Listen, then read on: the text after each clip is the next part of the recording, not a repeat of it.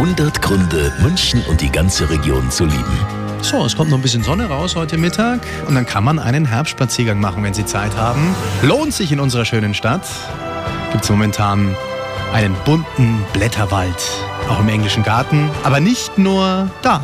Mein Name ist Helmut Hilz, ich bin der Leiter der Bibliothek des Deutschen Museums und ich liebe München besonders in der Mittagspause, weil man da wunderbare Spaziergänge unternehmen kann vom Deutschen Museum aus zum Maximilianeum durch die wunderschönen Anlagen an der Isar. Ja, das ist unser Tipp. Und deswegen wünschen wir Ihnen jetzt schon mal ein bisschen Sonne in den nächsten Stunden. 100 Gründe, München und die ganze Region zu lieben. Eine Liebeserklärung an die schönste Stadt und die schönste Region der Welt.